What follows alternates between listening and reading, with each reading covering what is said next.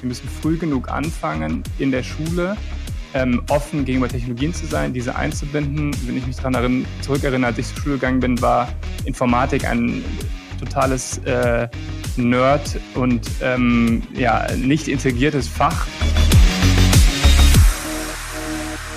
Es bringt dir nichts, eine tolle Technologie zu haben, sondern du musst aus einer Technologie ein Produkt bauen und dann ein Unternehmen bauen. Wir sind nur ganz, ganz schlecht da drin, ähm, den Transfer zu schaffen zwischen ähm, was in Fraunhofer, äh, an der TU München und Co. entwickelt wird ähm, und das dann zu skalieren.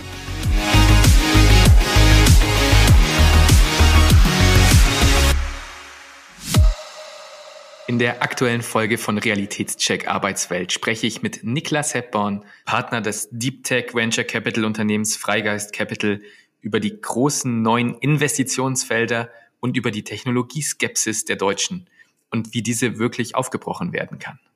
Hallo Niklas, herzlich willkommen zu Realitätscheck Arbeitswelt. Schön, dass du da bist. Hi, Lukas, freut mich, dich wiederzusehen hier. Niklas, du bist Partner bei Freigeist, einem Deep Tech Venture Capital Unternehmen. Das allein klingt schon echt sehr spannend, innovativ und zukunftsträchtig. Aber stell dich doch bitte mal kurz selbst unseren ZuhörerInnen vor. Wer bist du und was machst du bei Freigeist? Genau, mein Name ist Niklas. Ich bin einer der Partner bei Freigeist Capital, äh, mittlerweile seit sechs Jahren hier dabei. Wir investieren mit Freigeist frühphasig in ähm, ja, Technologieunternehmen. Das hat einen ganz breiten Spektrum von Unternehmen, die im Energiebereich unterwegs sind, ähm, bis hin zu Mobilität, aber auch Software. Unternehmen, wir investieren dort sehr frühphasig, machen so circa ein bis zwei Unternehmen pro Jahr ähm, und ein Großteil unseres Investments liegt nicht nur darin, dass wir Geld dazugeben, sondern dass wir eben vor allen Dingen sehr operativ mit den Unternehmen zusammenarbeiten, in verschiedensten Bereichen von ähm, Leute einstellen bis hin zu Finanzierungsrunden, aber auch sehr operativen Themen wie den Go-to-Market für Unternehmen mit aufbauen. Und das machen wir ähm, ja schon seit einigen Jahren, macht mir sehr viel Spaß und ich freue mich heute ein bisschen darüber berichten zu dürfen.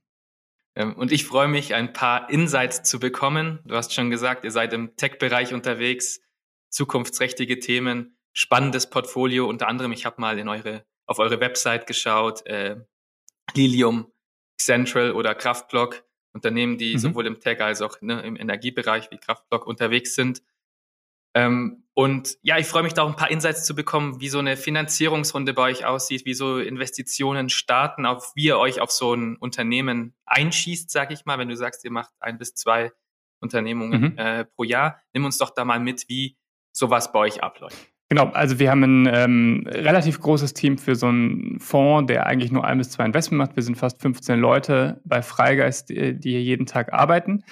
Und ähm, wir, wie gehen wir daran, neue Unternehmen zu finden? Zum einen ähm, haben wir eigene Hypothesen entwickelt, an welche Themenfelder, an welche Technologiefelder und ähm, auch ähm, ja, Subsektoren wir eben glauben. Zum anderen ähm, haben wir ein, ja eine eigene Software gebaut, um Unternehmen im Markt zu screenen und ähm, eben ja zu rauszuselektieren.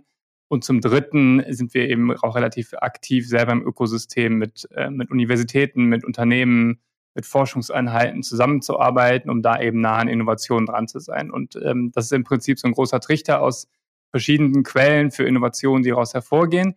Und da ähm, sind wir eben dran, mit unserem eigenen Analysethemen das zu analysieren, zu selektieren und gegen unsere Hypothesen eben gegenzuhalten und zu schauen, okay, woran glauben wir und was ist ein Unternehmen, wo wir ähm, mit einsteigen wollen. Und ähm, dann ähm, beginnt sozusagen unsere Arbeit, dass wir aus dem großen äh, Trichter der, der Möglichkeiten ausselektieren, was wir eben spannend finden und arbeiten dann ähm, sehr, sehr eng mit den, mit den Gründerteams zusammen, mit denen wir viel, viel mit Gründern sprechen, Experten dazu holen, Technologien verstehen und dann in unsere ja, sogenannte Due Diligence einsteigen, die Unternehmen zu durchleuchten und zu schauen, glauben wir daran.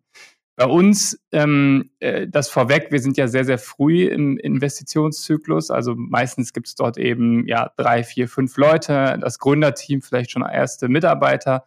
Und vor allen Dingen geht es da eben dran, um Produkt und Technologie einzuschätzen. Ähm, das steht bei uns total im Vordergrund und zu sagen, okay, glauben wir daran, ist das eine Technologie, gegebenenfalls 10x besser sein kann als bestehende Technologien? Ist das in einem Markt, äh, der besonders attraktiv ist? Also ist das ein wirklicher Nutzen, diese Technologie in ein Produkt umzuwandeln und dann äh, im Markt ähm, an Kunden zu bringen?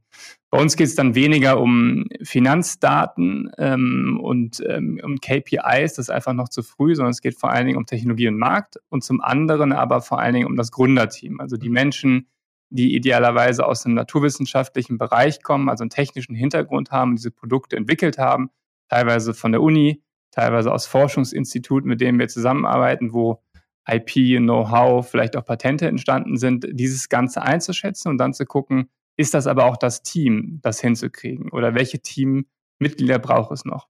Und das ist im Prinzip der Prozess, den wir dann gemeinsam mit den Gründern durchführen, unserem Team und schauen, ähm, ist das eine Möglichkeit, wo wir einsteigen wollen, wo wir uns auch selber drin sehen, wo wir halt Lust haben, mit anzupacken, weil wir eben nur sehr selektiv ein, zwei Investments machen. Also eine Mischung aus ähm, persönlich, also aus Purpose eurerseits, aus äh, Analyse, aus Hypothese, ähm, ist so die Mischung, die euch quasi ausmacht und aber nicht nur zu investieren, ganz platt formuliert, sondern tatsächlich auch direkt mit den Teams dann ähm, in vorderster Front auch mitzuarbeiten. Kann man das so zusammenfassen? Genau, also äh, Genau, also äh, Purpose ist, glaube ich, ein guter Stichpunkt. Ich glaube, äh, eins der, der wichtigsten Dinge, die für Freigeist wichtig ist, wir wollen nur Dinge machen, die unseren Planeten wirklich voranbringen, die große Probleme lösen und die wir, ähm, wo wir glauben, dass wir einfach gesellschaftlichen Nutzen kreieren können. Und der andere große äh, Entscheidungskriterium ist für uns, sind wir der richtige Investor, der da wirklich helfen kann? Weil, wie ich eben schon gesagt habe, wir machen bewusst nur diese ein, zwei Investments. Es gibt auch ganz, ganz viele Fonds, die vielleicht 10, 20 Investments pro Jahr machen. Das da haben wir uns bewusst dagegen entschieden, sondern gesagt, wir wollen weniger Investments machen. Wir wollen sehr nah an den Gründern dran sein. Wir wollen dort sehr viel mitarbeiten, die Unternehmen selber mit aufzubauen. Das heißt, in, in so einer DD-Phase, mhm. also Due Diligence-Phase, ist für uns vor allen Dingen auch wichtig zu sagen, glauben wir da dran, haben wir da richtig Spaß dran und haben wir wirklich einen unfairen Vorteil, ähm, diesem Team überproportional zu helfen? Wissen wir, wie wir denen helfen wollen und können wir, weil wir natürlich auch in der nächsten Zeit dann, also in den nächsten 18, 24 Monaten einiges gemeinsam erreichen müssen, um neues Kapital danach wieder zu akquirieren, sind wir der Investor, der den Unterschied macht. Ähm, und das ist dann meist auch eine sehr spannende Phase für das Gründerteam, wo wir denen anbieten, ihre eigene Diligence zu machen, zu sagen, können die uns wirklich helfen? Wie haben die dem Portfolio geholfen? Ist das der richtige Investor? Ähm, ja, genau, und so läuft dieser Prozess ab. Sehr, sehr, sehr spannend, muss ich sagen. Und äh, ich komme nochmal kurz auf eure Hypothesen zurück. Ich denke mal, ihr kannst mhm. jetzt hier für die ZuhörerInnen keine Einblicke in eure Datensätze geben, aber wenigstens so ein bisschen, was die Hypothesen betrifft. Ähm, ja. Aktuell muss man ja fairerweise sagen, ist logischerweise neben dem Thema KI ähm, ja also KI bestimmt quasi aktuell alles, was in Investitionen, in Entwicklungen eigentlich gerade stattfindet. Aber mich würde interessieren, was es denn noch mhm. für so heiße Themen gibt, äh, die wir auf dem Schirm haben sollten. Ja, Genau, sicherlich ist, äh, genau, im Bereich der künstlichen Intelligenz sind wir jetzt gerade an einem Durchbruchspunkt, ähm, wo einfach sehr, sehr viel Bewegung reinkommt und was sehr, sehr spannend ist. Ich glaube, ähm, zum anderen, was sind andere spannende Technologiefelder, die wir ähm, nicht nur heute, sondern eigentlich auch schon die letzten Monate und, und Jahre uns anschauen, ist sicherlich zum einen im Bereich der, ähm, ja, des Klimawandels, also Klimawandel als Begriff, ähm, im Bereich der, der Umstellung auf Erneuerbare, im Bereich des, wie kann man Energie speichern, äh, smart ähm, verteilen, ähm, wiederverwenden bis hin zu ähm, ja, Recycling. Ähm, also dieser ganze Bereich Energieverwendung, Produktion und, und Management ist sicherlich ein Bereich, der für uns extrem wichtig ist. Es ist ähm, meiner Meinung nach die, der größte Markt sowieso, weil das ist einfach unseren ganzen Planeten betrifft, CO2 einzusparen. Also das ist gigantisch, gigantisch riesig. Ähm, wo wir beispielsweise in Kraftblock investiert haben, als, als Meilenstein eben im Bereich der Energiespeicherung. Ähm, wenn man Klimawandel erweitert sieht im Bereich der ähm, Mobilität, wo wir in Lilium investiert haben, wie können wir CO2-frei ähm, elektrisch ähm, uns von A nach B bewegen. Ähm, wir sind verschiedenste andere Unternehmen, haben wir uns angeschaut oder auch investiert. Also den Bereich CO2-Minimierung, Klimawandel ist, ist gigantisch groß. Ein anderer Bereich, der für uns sehr, sehr spannend ist, wo wir jetzt äh, ähm, letztes Jahr, glaube ich, nee, vorletztes Jahr ein neues Investment getätigt haben, ist im Bereich Biotech. Dort haben wir in ähm, Procyon Therapeutics investiert im, im Bereich der Krebsheilung. Ähm, und ich glaube, das ist ähm, ein Bereich der, also Biotech im Allgemeinen, der sehr, sehr spannend wird. Warum?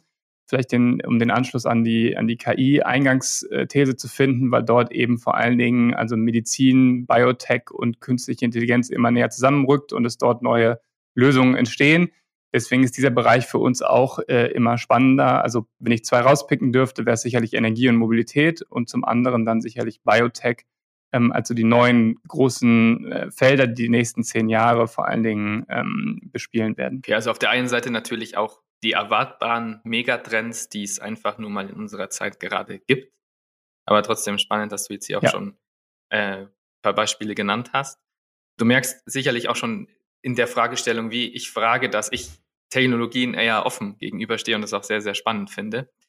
Ähm, jetzt sind wir natürlich jetzt in unserem Podcast-Gespräch und generell ihr auch in irgendwie einer Art kleinen Bubble. Ähm, nicht jeder teilt ja. diese, diese, diesen Innovationsgeist, diese, diese neuen Technologien weiter voranzutreiben, sondern hinterfragen, hinterfragen manchmal ja logischerweise auch zu Recht kritisch, haben aber oftmals auch eine Abwehrhaltung. Ja.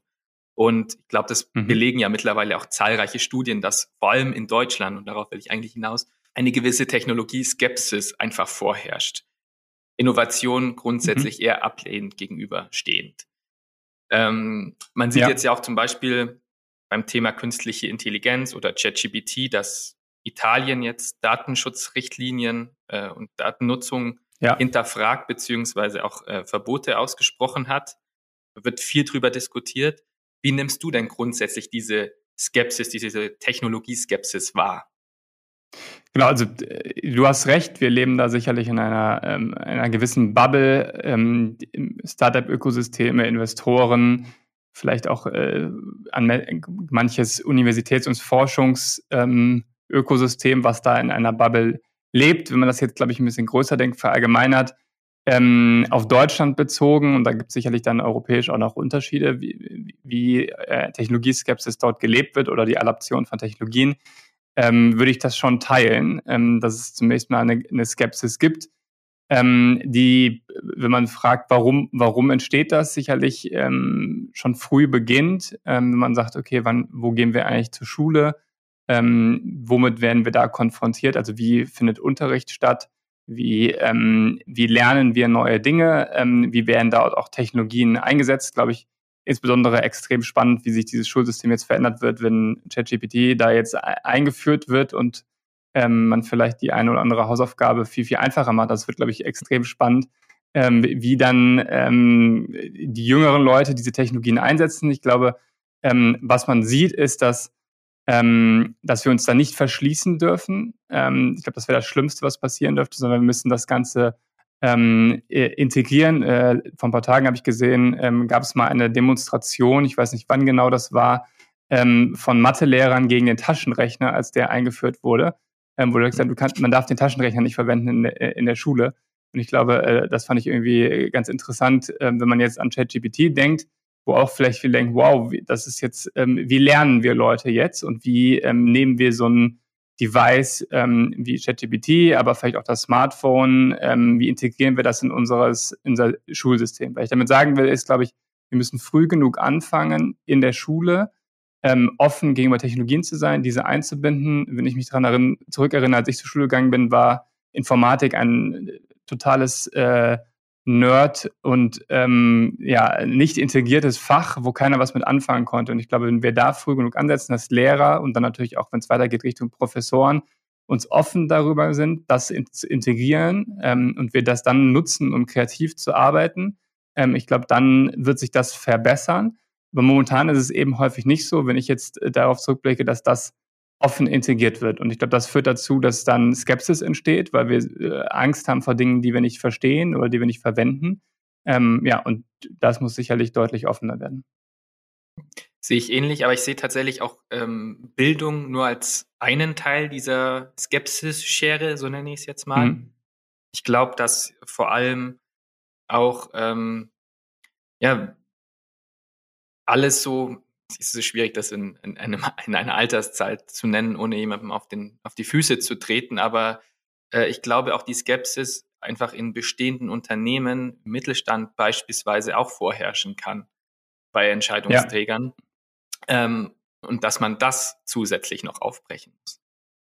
Genau, absolut. Also das ist ähm, natürlich auch der Bereich, in dem wir viel unterwegs sind. Ist, ähm, wir bringen ja innovative Lösungen, versuchen die neue Technologien in den Markt zu bringen, häufig auch im B2B-Bereich. In demnach sind wir dann häufig auch in dem von dir angesprochenen Unternehmen oder deutschen mittelständischen Unternehmen, wo wir Lösungen hin verkaufen, wo dann ähm, Unternehmen sind, die vielleicht schon 50, äh, teilweise 60, 70 Jahre plus existieren, wo wir Lösungen verkaufen. Die haben sich natürlich auch mit der Zeit verändert und angepasst. Nichtsdestotrotz äh, gibt es da eine gewisse Skepsis, ähm, nicht, nicht nur gegenüber der Technologie, sondern auch gegenüber jüngeren Unternehmen, ähm, die vielleicht auch Angst haben, äh, dann ja, uns selber zu disrupten, Sachen zu ersetzen in diesen Unternehmen.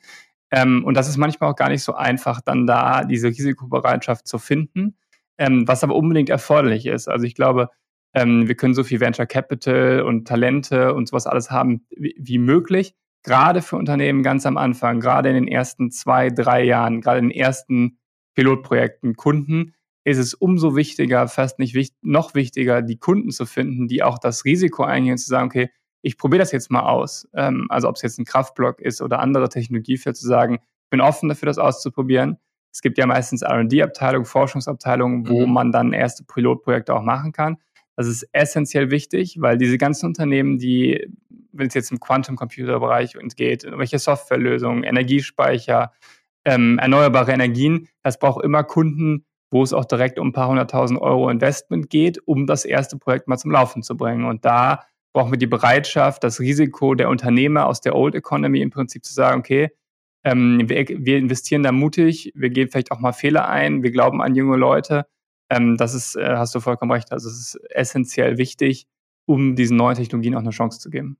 Und wie begegnet ihr dann diesen gerade skizzierten Skeptikern, wenn es darum geht, ne? wir haben gesagt, Mut, du musst Mut dann wahrscheinlich erlernen oder ja, mit dem Produkt logischerweise ja. glänzen, um bestimmte Vorteile herauszustellen, die unumgänglich sind, ähm, um weiter ja, Innovationsführer auch zu sein. Also es geht ja nicht nur rein um Startups, sondern wie wir schon gesagt haben, um bestehende große Unternehmen des deutschen Mittelstands. Ja. Ähm, hast du da so zwei, drei, es hört sich jetzt banal an, aber so, so Tipps, wie man diesen Mut fördern kann?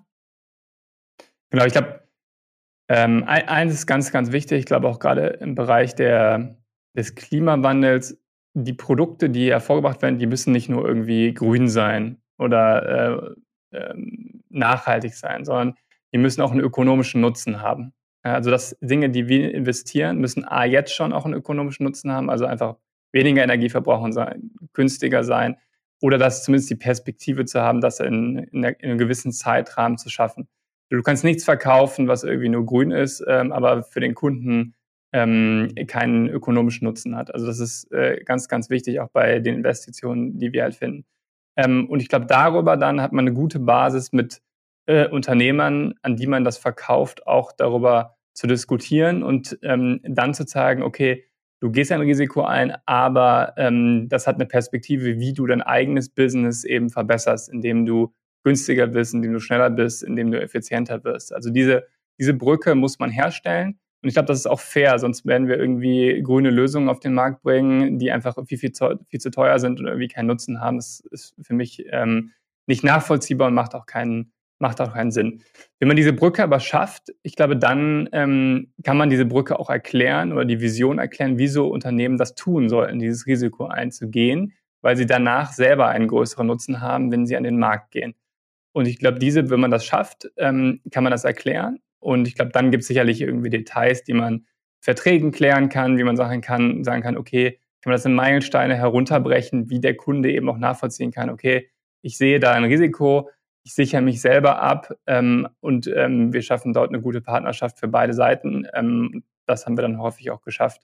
Ähm, was ich damit sagen will, ist, ähm, es muss halt einfach ein Business-Nutzen da sein, damit es für beide Seiten funktioniert, weil dieses rein, ähm, das ist irgendwie grün, wenn wir jetzt mal diesen Klimawandelbereich nehmen, das ist irgendwie grün und deswegen sollten wir das machen, daran glaube ich persönlich nicht, sondern es muss eben einfach einen ökonomischen Nutzen haben und dann werden sie diese Lösung auch ähm, 100 Prozent durchsetzen. Okay, also ökonomischer Mehrwert steht klar im Fokus. Jetzt hast du von, von dieser Brücke gesprochen, äh, die man schlagen kann. Jetzt haben wir über den deutschen Mittelstand gesprochen. Jetzt kam mir jetzt in, in, in deiner Ausführung die Frage in den Sinn, wie sehen, wie stehen wir denn? Also wir wissen, dass die Deutschen eher innovationsskeptisch gegenüberstehen. Ihr seid im europäischen Umfeld natürlich auch mit euren Investitionen tätig. Wie sieht's denn da in anderen Ländern aus? Ähm, ist da, wenn man das greifen könnte, mehr Mut, Innovationsgeist und Innovationsmut in diese Technologien spürbar? Oder ist es auch nur so was Konstruiertes, was, was uns auferlegt wird, dass wir Deutschen da uns sehr, sehr skeptisch gegenüber verhalten? Auch wenn es da natürlich Studien zu gibt, dass wir da eher im Mittelfeld landen. Ja, also ich glaube, der, der angelsächsische Bereich von USA und vielleicht auch UK ist sicherlich sehr, ähm, ist progressiver. Ähm, vor allen Dingen natürlich USA. Ähm, leider ist es immer noch so, dass die ganzen Technologien und auch jetzt ein ChatGPT aus, aus den USA kommt. Ähm, ein Tesla kommt aus den USA und auch andere äh, Unternehmen der letzten 20 Jahre. Das ist das ist so, das ist, glaube ich, enttäuschend. Ähm, und da hängen wir einfach deutlich hinterher. China ähm, spielt da auch mit auf einem ganz anderen Skalierungsfaktor nochmal, ähm, in welcher Geschwindigkeit da in, von Autobauern, Batterien ähm, oder Asien generell im Bereich Chip, Chip-Technologien bis hin zu Software, ähm, Social Media, also die ganze Bandbreite an Unternehmen ist, ist einfach Wahnsinn, was da entsteht.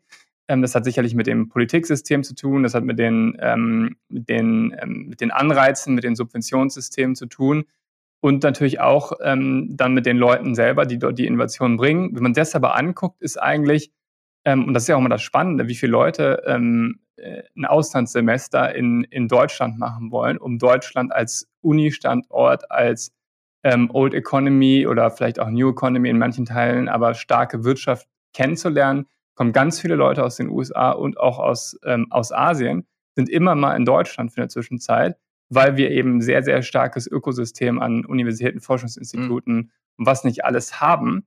Ähm, wir sind nur ganz, ganz schlecht da drin, ähm, den Transfer zu schaffen zwischen ähm, was im Fraunhofer, äh, an der TU München und Co. entwickelt wird ähm, und das dann zu skalieren. Und ich glaube, diese Schnittstelle ähm, ist ehrlicherweise schon, glaube ich, wesentlich besser geworden. Kann auch sein, dass das jetzt ein Bubble-Gedanke von mir ist, weil man natürlich irgendwie glaubt, das wird besser mit der Zeit.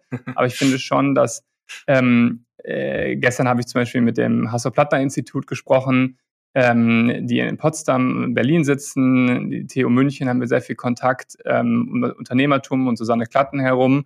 Ähm, und da entstehen, glaube ich, meiner Meinung nach fantastische Dinge das müssen wir immer besser machen. Ähm, aber daraus kann auch viel entstehen. Deswegen, ähm, auf deine Frage zurückzukommen, ja, also wir sind irgendwie langsamer in manchen Bereichen, aber wir haben so viel Potenzial, ähm, das jetzt genutzt wird. Und auf unseren Job bezogen als Investor, ich glaube, ähm, es wird deutlich besser, wenn man jetzt die letzten äh, sechs Jahre betrachtet. Ich bei Freigeist bin, ähm, damals, als wir in, in Kraftblock oder in Lilium investiert haben, gab es sehr, sehr wenige Invest Investoren, die Energie gemacht haben, die solche Mobilität, Hardware, Deep Tech-Themen gemacht haben. Und jetzt allein die Anzahl der Fonds äh, im Bereich Klimawandel ist enorm gestiegen. Es gibt viel, viele spannende Unternehmer, die aus dem Software, aus dem E-Commerce-Bereich kommen ursprünglich und jetzt äh, die letzten Jahre sich dazu entwickelt haben, okay, wie kann ich den Planeten besser machen?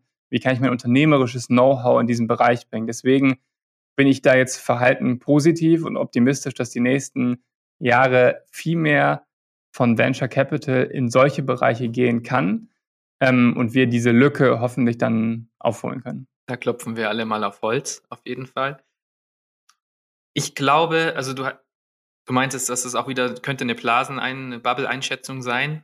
Ähm, ich glaube tatsächlich, dass du mit deiner Einschätzung ein Stück weit recht hast, dass wir da verhalten optimistisch sein können. Allerdings glaube ich auch, dass so der Punkt, wo die Skalierung oder der Transfer oftmals scheitert, unsere hm. deutschen, auch vielleicht europäischen Regulierungen und Gesetze sind, ähm, die in anderen Ländern und auch im amerikanischen Bereich gar nicht so aktiv sind. Also wir verbauen uns oftmals, habe ich so das Gefühl, sehr viele Innovationen, weil wir zu bürokratisch abarbeiten müssen und uns so viel Schnelligkeit einfach dadurch nehmen. Also ich meine, ähm, bestes ja. Beispiel hier war ja, ist, also man kann dazu stehen, wie man möchte. ich glaube, dass ähm, Beispiel ChatGPT, ähm, Verbot Italien, dass man grundsätzlich ja eine gewisse vorsichtige Haltung haben muss und dass auch die Datennutzung unglaublich wichtig ist in unserem Zeitalter ähm, und die Respond also die verantwortliche Datennutzung sehr, sehr wichtig ist. Aber ähm, da als Deutschland, also sind ja sehr viele Diskussionen jetzt wieder auch aufgebrochen mhm. in Deutschland, ob man dem direkt nachgehen sollte oder ob man das Ganze ein Stück weit reguliert laufen lässt.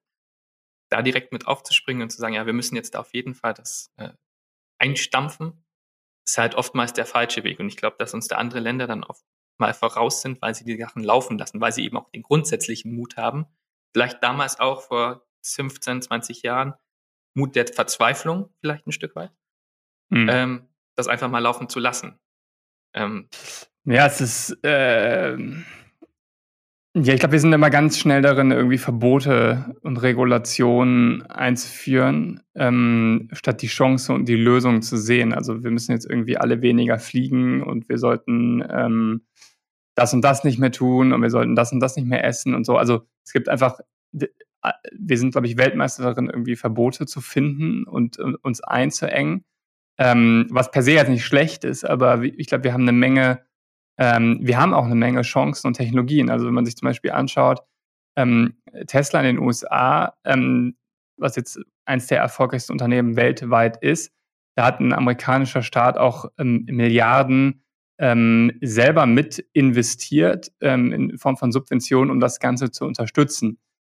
So, das ist ein, ein extrem Hardware, Deep Tech, ähm, schwierig zu skalierendes Unternehmen. Und da gibt es sicherlich auch im Bereich Deutschland einige Unternehmen, die ähnlich, ähnlich aufgestellt sind, wo sich der deutsche Staat als nicht so progressiv aufstellt und dafür dann äh, Verbote sich überlegt oder wie guckt, wie kann man das Ganze einengen. Und ich glaube, da ähm, nicht nur der Staat, aber alle, wir müssen einfach progressiver, positiver einfach denken und sagen, okay, wo sind die Chancen, wie können wir das hinkriegen? Und da sind wir einfach alle immer viel zu skeptisch. Wir sehen immer, warum kann das nicht funktionieren? Und wir sehen 20 Gründe, warum es kann es nicht funktionieren. Und da ist manchmal das Mindset der Amerikaner sicherlich irgendwie erfreulicher und positiver zu sagen, okay, guck mal, wenn du schaffen kannst, was hat das für einen Impact und wie können wir dann das Ganze besser besser machen. Und das ist sicherlich manchmal auch enttäuschend. Und ich glaube, langfristig ist das ein extrem großer Standortnachteil für uns und auch ein, am Ende dann äh, werden wir uns selber ins Knie treten damit, ähm, weil dann werden die asiatischen und Investor äh, amerikanischen Investoren, das sieht man ja auch heute schon, wenn man sich anguckt, wie ein Unternehmen von klein zu groß werden, also über die verschiedenen Finanzierungsrunden mhm. hinweg, mhm. dann macht kein deutscher oder zumindest europäischer äh, Fonds macht dort eine Series B, C, D von irgendwie 100, 200, 300 Millionen. Das ist alles amerikanisches, US-amerikanisches Geld. Am Ende werden die Unternehmen dann im Ausland, in, in, äh, in, in USA an die Börse gehen. Ähm, und der Value äh, für den Staat selber wird in anderen Ländern generiert, obwohl bei uns die Innovation aus, aus Deutschland kommt. Und äh, das ist einfach, ich glaube, das ist für uns, das ist für Unternehmer frustrierend, das ist für äh, Investoren frustrierend, die Frühver sind, für alle. Also es ist einfach eigentlich wirklich bescheuert. Bescheuert und existenzbedrohend am Ende, am Ende des Tages tatsächlich. Ja. Ähm, neben dem, dem Problem der, der, der Verbote, ja, da kommt mir natürlich auch, also wir sind das Land der Stoppschilder und der ganzen Schilder generell, dass wir ja. dann natürlich Verbote aussprechen, liegt uns tatsächlich wahrscheinlich im Blut, ohne zu viel Deutschland-Bashing mhm. zu betreiben. Ja, also alles immer im Kontext sehen. Weiteres großes Problem, glaube ich, ähm, würde ich gerne noch ansprechen, ist grundsätzlich gerade der Fachkräftemangel. Mhm. Wie trifft der junge Unternehmen Startups bei euch aktuell? Ich, du hast gesagt, ihr seid von Anfang an mit dabei, ihr baut Teams auf, ihr, ähm, ihr seid da von Anfang an mit sehr nah zusammen mit dem mhm. Gründerteam. Was müssen Startups denn aktuell beim Recruiting beachten? Und an welchen Stellen und welche Personen ähm, kommt es gerade am Anfang besonders an, zuerst ja, rekrutiert werden müssen.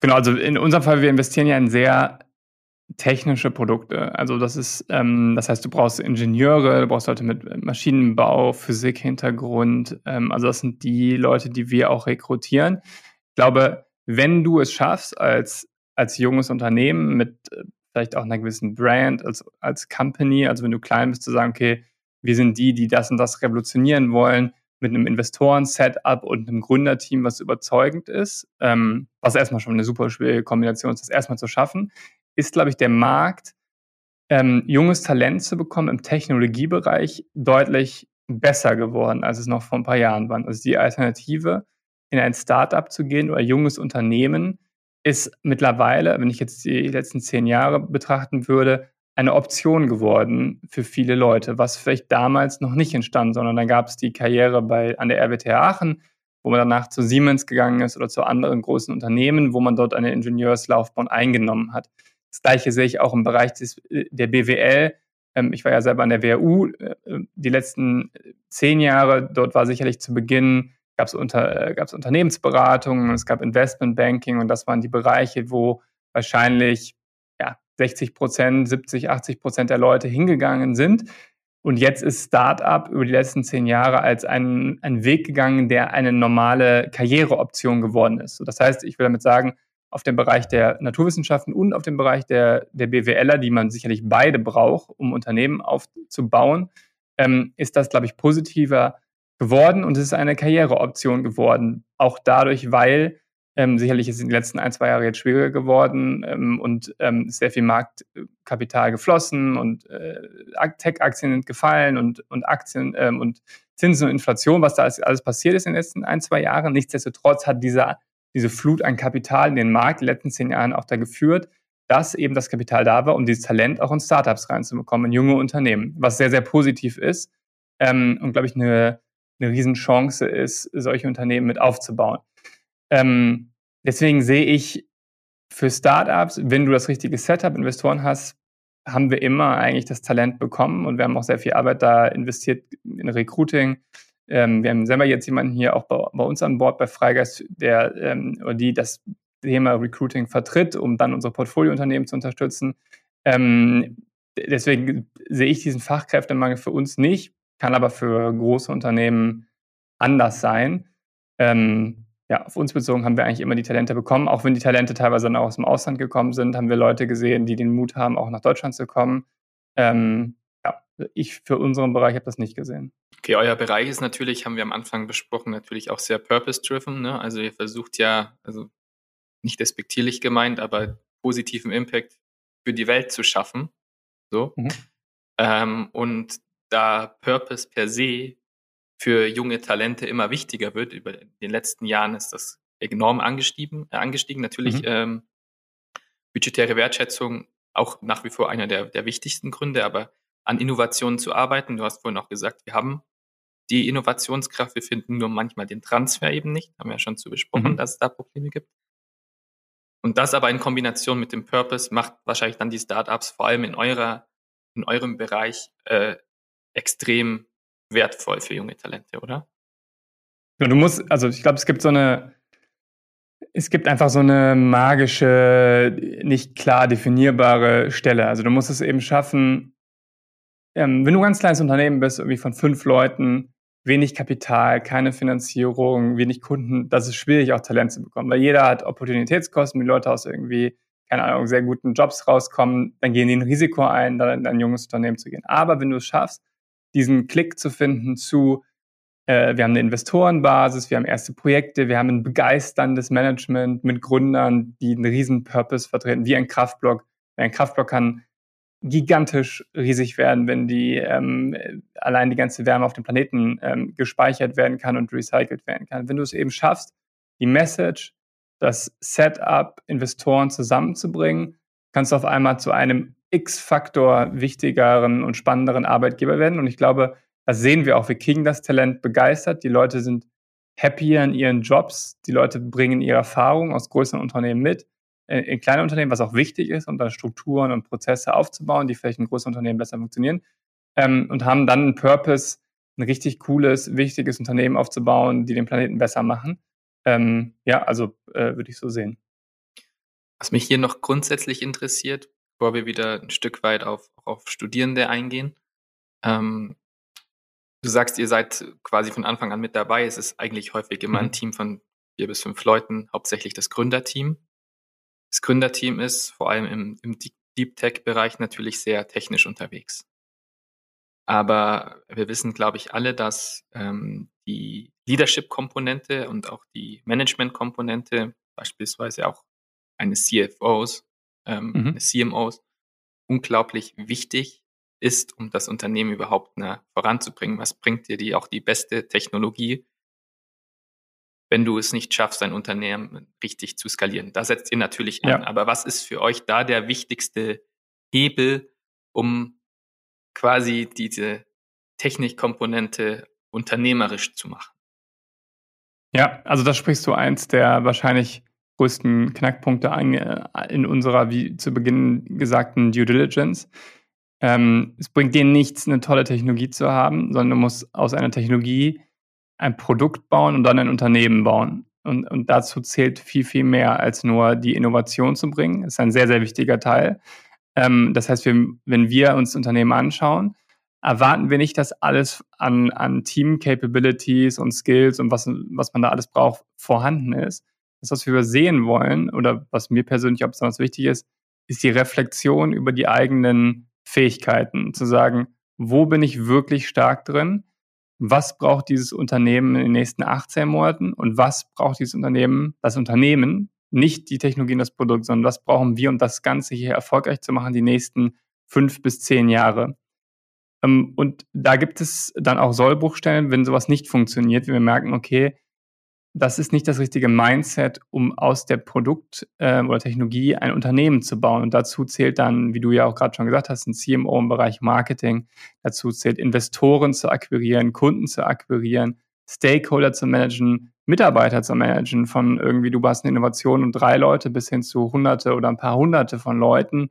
Ähm, bist du ein Arbeitgeber und hast Verantwortlichkeit, wo du Leuten Sicherheit, einen, einen, einen Sinn, eine Vision geben musst. So. Und dazu zählt ein riesiges Spektrum an Fähigkeiten und das sicherlich ähm, auch für den Podcast oder generell für die für den Bereich, Studienbereich, in dem wir uns hier, den wir hier adressieren, besonders wichtig. Wir müssen es schaffen, Technologie mit ähm, BWL oder Business oder Economics Bereichen zusammenzubringen.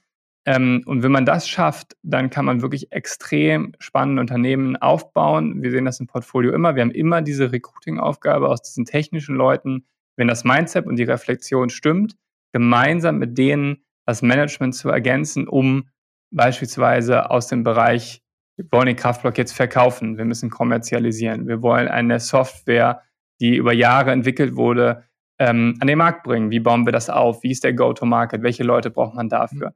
Ähm, und diese Leute zusammenzubringen, ist essentiell, also wichtigeres gibt es gar nicht. Und ich glaube auch, dass ähm, häufig ist ja die, der Innovations- und Startup-Gedanke äh, oder Drang kommt ja gerade die letzten 10, 20 Jahre durch E-Commerce und andere Dinge, vor allen Dingen durch die BWLer getrieben, die dann die Softwareentwickler dazuholen. Das heißt, wenn diese Leute, die ich eben auch schon gesagt habe, die jetzt in diesem Bereich kommen, erfolgreiche Unternehmen sind, die jetzt in den Deep Tech-Bereich gehen, wenn diese Leute werden automatisch mehr in das Ökosystem reindrängen, an, an, an die RWTH Aachen, KIT, Unternehmertum, Fraunhofer und Co. gehen, und das wird, glaube ich, eine sehr, sehr spannende Symbiose, wenn diese Leute immer mehr zusammentreffen und sagen, okay, du hast doch echt eine coole Batterie entwickelt oder du hast eine coole Chemikalie entwickelt, die grün ist. Äh, lass uns das doch mal gemeinsam anschauen. Es gibt sehr viele spannende Beispiele. Deswegen bin ich da sehr, sehr positiv, wenn es mehr, so mehr es davon gibt.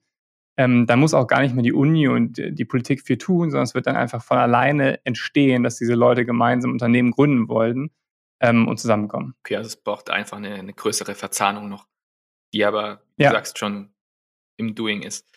Ähm, du hast gerade auch schon logischerweise Universitäten, Forschungseinrichtungen angesprochen, Fraunhofer Institut, Unternehmertum. Ähm, du bist mit deinen KollegInnen oftmals auch in unter, ähm, Universitäten unterwegs, mhm. ähm, sprichst mit Studentinnen aus dem, aus dem MINT-Bereich vor allem. Welche mhm. Stimmung nimmst du denn da aktuell bei den Studentinnen wahr? Also ich sehe äh, entgegen der deutschen oder der wirtschaftlichen Lage gerade, die sicherlich ein bisschen angespannt ist, sehe ich immer noch total viel Enthusiasmus, Innovationsgeist, ähm, Lust, neue Dinge zu gestalten, Produkte zu bauen.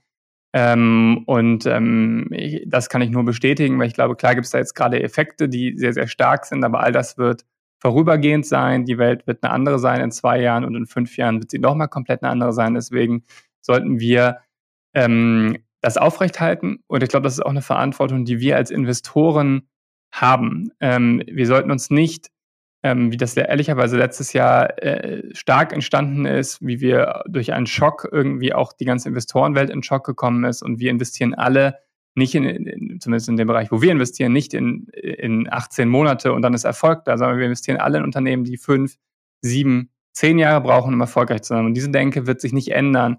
Und deswegen sollten wir tunlichst da äh, darauf fokussiert sein, langfristig weiterhin zu denken und auch wenn es jetzt gerade mal schwierig ist, mhm. ähm, Unternehmen aufzubauen, weil es kann auch sehr viel Value zerstört werden in so einer Zeit. Ähm, sehr viel Mut und Innovationsgeist und Lust, das zu machen. Und ich glaube, da haben wir eine Verantwortung, den Leuten, den Unternehmern den Rücken zu stärken, an die, an die Winner zu glauben. Natürlich gibt es auch eine Ausselektion, wo Unternehmen auch mal pleite gehen, das hört auch dazu, aber die Unternehmen, die stark sind, die Unternehmen, die Gründer vor allem, die Lust auf diese Dinge haben, weiterhin zu unterstützen. Ähm, das ist total wichtig in solchen Krisenzeiten, damit wir nicht das, was wir in den letzten Jahren aufgebaut haben, auch wieder zerstören. Absolut. Und ich glaube, das ist dann auch wieder so ein, so ein Bubble-Ding dass wir oftmals natürlich nur sehen, wenn ein Unternehmen erfolgreich durchstartet und denken, das ist jetzt über Nacht passiert. Was wir halt aber nicht sehen, ist, wie viele Jahre da im Hintergrund an Planung beispielsweise dahinter stehen. Ich glaube, im seltensten Fall äh, wirst du über Nacht äh, zum, zum Big Player, sondern das, wie du sagst, muss mit einer langfristigen und langjährigen Planung einhergehen. Und dann aber auch den Mut zu haben, das auszusitzen, wenn mal ein kleines Tal kommt und nicht die Krisen, ja. die Täler zu tief werden lassen. Ja, also Unternehmen aufbauen ist erstmal Horror. Also ist erstmal ganz, ganz schwierig und ganz, ganz schlimm und da kommt ganz viel Negatives. Ich glaube, es macht auch eine Menge Spaß und du kannst äh, riesige Dinge bauen. Ähm, aber da kommen kein Erfolg ist, äh, äh, egal was in unserem Portfolio ist, ist erstmal es ist brutal viel Arbeit ähm, und die unternehmerische Leistung, die Leute da bringen und auch die Mitarbeiter, die den Mut haben, ist meiner Meinung nach gigantisch. Also was Leute da schaffen, managen, durch welche Täler die durchgehen, durch welchen Stress auch, durch welche Herausforderungen, äh, habe ich einen riesigen Respekt vor. Leider äh, gibt es, glaube ich, keinen kurzen Weg, sondern es ist immer Jahre und es wird immer, auch wenn du die nächste Hürde geschafft hast, gibt es immer wieder neue Wege, die du schaffen musst ähm, und ähm, wo ich viel Respekt vor habe. Deswegen leider einfache Wege gibt es nicht. Ähm, und unsere Rolle als Investor ist einfach, die Leute zu unterstützen, gewisse Ruhe reinzubringen, Erfahrung reinzubringen, erf Leute, mit, die es einfach schon ein paar Mal gemacht haben, dazu zu holen und dann kann sowas erfolgreich werden. Aber es ist auch so ein, ähm, ich glaube, ein Missbild. Viele Leute denken, boah, wie geil, Startup und da geht es nur ab und das wird alles immer erfolgreich und alle werden Millionäre. Ähm, Habe ich nicht gesehen. Ähm, und äh, ist einfach sehr, sehr viel harte Arbeit und ähm, da habe ich sehr, sehr viel Respekt vor. Dem kann ich, glaube ich, fast nichts hinzufügen. Niklas, äh, wir kommen nun zur letzten Frage, die wir all unseren Gästen stellen. Stell dir die Arbeitswelt im Jahr 2030 vor. Welcher Wunsch von dir hinsichtlich der Arbeitswelt sollte dann endlich Realität sein? Ja, über die Frage habe ich schon ein bisschen nachgedacht. Ist ähm, e-, echt eine komplexe Frage. Ich glaube, ähm, im, äh, um auf den, auf den Eingang wieder zurückzukommen von ChatGPT und KI, wird sicherlich einiges automatisiert werden in bestimmten Bereichen an Aufgaben, die, die jeder, die äh, tagtäglich am Laptop gemacht werden, die einfach repetitiv sind, die keine, ähm, keine besonders gedanklich anspruchsvolle Aufgaben sind. Ähm, ich glaube, das wird in den nächsten Jahren extrem steigern. Was, ähm, und die Frage ist, was passiert dann? Und ich glaube, ähm, Kreativität, ähm, Unternehmergeist, äh, Lust, was zu kreieren, ist eins der höchsten Güte, die wir haben, die auch KI langfristig nicht machen kann, sondern ähm, die, wo wir Menschen die sind, die ähm, einfach die sind, die im Vordergrund stehen. Und ich glaube, das wird spannend zu sehen, was in 2030 oder noch, wie dann die Arbeitswelt aussieht, wie wir zusammenarbeiten. Ähm, und da bin ich besonders gespannt drauf, äh, dass Kreativität im Vordergrund steht. Ähm, das kann in verschiedensten Bereichen unterwegs sein. Ne? Also es kann von ähm, wie arbeiten wir zusammen, wie, wie arbeiten wir mit Kunden, wie kreieren wir neue Produkte. Und ich glaube, das wird einfach sich total verändern. Ähm, und da bin ich total gespannt drauf. Ja, ich glaube auch, dass Kreativität und der menschliche Faktor einfach viel wichtiger noch werden, als er aktuell sowieso schon ist. Und bin mal ja. gespannt, ob wir das vielleicht sogar schon vor 2030 äh, noch besser fokussieren können. Ich glaube, was sogar, ich glaube, der menschliche Faktor ist sicherlich, also Empathie, mit Leuten zusammenzuarbeiten, ein vertrauensvolles Verhältnis aufzubauen. Das sind Dinge, die eine KI in dem Sinne nicht abdecken kann. Also Beziehungen, äh, warum mag ich die eine Person, warum möchte ich nicht, wie baue ich Vertrauen auf. Ich glaube, das sind Dinge, die immer wichtiger werden. Also Kommunikationsskill, Kreativität, ähm, menschliches Miteinander, Teamarbeit. Ähm, ich glaube, das wären die Skills der Zukunft, die, die wichtig sind. Und dann die, die Aufgaben, die vielleicht nicht so viel Spaß auch ehrlicherweise machen, die repetitiv sind, werden, werden von der KI gemacht. Besser hätte ich das alles nicht zusammenfassen können. Ähm, in diesem Sinne, vielen Dank für den tollen Austausch, Niklas. War mir eine Freude. Perfekt. Danke dir, Lukas. Hat mir auch Spaß gemacht. Mehr zu S3 sowie alle Infos und Links zu den Podcast-Folgen finden Sie unter www.s3.com und in den Show Notes.